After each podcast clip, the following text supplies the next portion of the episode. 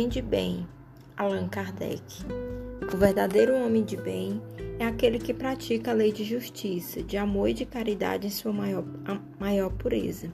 Quando interroga sua consciência a respeito de seus próprios atos, pergunta se não violou essa lei, se não fez o mal, se fez todo o bem que podia, se negligenciou conscientemente uma oportunidade de ser útil, se alguém tem do que se queixar dele, enfim, se fez ao outro tudo o que queria que se fizesse por ele. Ele tem fé em Deus, em sua bondade, em sua justiça e em sua sabedoria. Sabe que nada acontece sem sua permissão e submete-se à sua vontade em todas as coisas. Tem fé no futuro. É por isso que coloca os bens espirituais acima dos bens temporais. Sabe que todas as vicissitudes da vida, todas as dores, todas as decepções são provas ou expiações e as aceita sem reclamar. O homem compenetrado pelo sentimento de caridade e de amor ao próximo faz o bem pelo bem, sem esperar retorno. Devolve ao mal o bem, toma a defesa do fraco contra o forte e sempre sacrifica seu interesse pela justiça. Ele se dissatisfaz com os benefícios que espalha, com os serviços que presta, com os que torna felizes, com as lágrimas que seca, com as consolações que leva aos aflitos. Seu primeiro movimento é de pensar nos outros antes de pensar em si mesmo, de, de ir lá atrás do interesse do outro antes do seu próprio. O egoísta, ao contrário, calcula os proveitos e as perdas de toda ação generosa.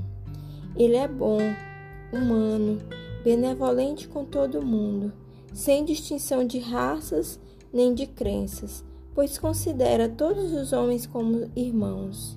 Respeita no outro todas as convicções sinceras e não lança anátemas àqueles que não pensam como ele.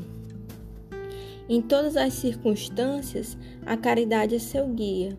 Diz a si mesmo que falta com o dever de amor ao próximo e não merece a clemência do Senhor, aquele que causa prejuízo a outro através de palavras malévolas, que fere a suscetibilidade de alguém por orgulho e desdém, que não recua a ideia de causar uma pena, uma contrariedade, mesmo leve, quando pode evitá-la. Não tem raiva, nem rancor, nem desejo de vingança a exemplo de Jesus, perdoa e esquece as ofensas e só lembra dos benefícios, pois sabe que será perdoado, conforme ele mesmo tiver perdoado. É indulgente com as fraquezas do outro, porque sabe que ele próprio tem necessidade de indulgência e recorda esta fala do Cristo: aquele que não tiver pecado, atire a primeira pedra. Ele não se compraz em procurar defeitos no outro, nem impõe evidência esses defeitos. Se a necessidade obriga a isso, vai sempre à procura do bem que atenua o mal. Estuda suas próprias imperfeições, trabalha incessantemente em combatê-las. Todos os seus esforços são na intenção de que possa dizer-se amanhã que há nele algo melhor que na véspera.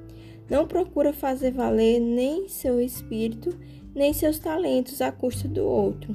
Ao contrário, aproveita todas as ocasiões para ressaltar o que há de superior nos outros. Não se envaidece nem de sua fortuna, nem de suas vantagens pessoais, porque sabe que tudo que lhe foi dado pode ser tirado. Usa, mas não abusa dos bens que lhe são concedidos, porque sabe que são um depósito de que ele deverá prestar conta e que o emprego mais nocivo que poderia fazer disso contra ele próprio seria usá-los para a satisfação de suas próprias paixões. Se a ordem social colocou homens sob sua dependência, ele os trata com bondade e benevolência, porque são seus iguais perante Deus.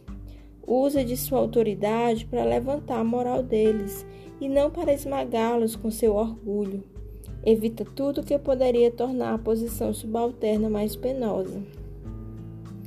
Quando subordinado, por sua vez, compreende os deveres de sua posição e assume com escrúpulo o dever de cumpri-los conscienciosamente. Capítulo 17, número 9. O homem de bem, enfim, respeita seus semelhantes todos os direitos dados pelos, pelas leis da natureza, como gostaria que os seus direitos fossem respeitados. Isso não é a enumeração de todas as qualidades que distingue o homem de bem. Ainda assim, quem quer que se esforce para consegui-las está no caminho que conduz a todas as outras.